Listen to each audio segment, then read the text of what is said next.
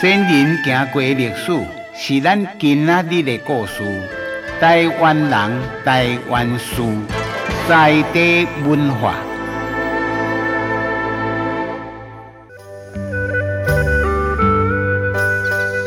台湾古早有三大港口，台北就是艋舺港，中部鹿港，台南安平港。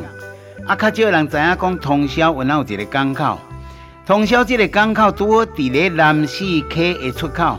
早期若对南部运盐上北，来到通霄的港口落货，所以古早时代吼，通霄这个囤盐的集货场啦，叫做盐官埔吼。现在啦，大盐吼制盐场所这个所在，就是较早吼这个集货场了。对，古早时代呢，北部无盐呐，无盐田。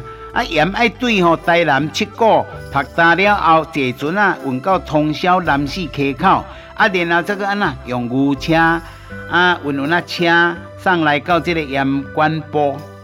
啊，对盐官埔要搭起哩甲东螺吼，万里山义哦，这段路辛苦。为什么讲呢？爱用搭哦，因为这条路是搭盐的古道啦，这条路全部山路，下下啊啊细细条。牛车无在条使，爱靠担夫吼挑夫，啊靠人用担。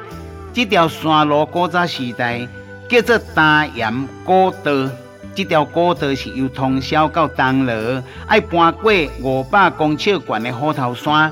这条古道有四公里长啦，上天头就是讲爱爬一站一站的楼梯，总共爱爬一千两百三十七站。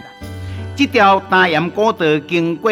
虎头坎、大兴禅寺、九华村到东螺，对清朝开始就有这条古道啊，甲台北的金山西路、金山古道同款，一直到甲西部的铁路通车啦，这条大盐古道就开始无人行，即卖变做吼爬山啦、运动人的这个步道就对啦。在地文化，石川啊开讲。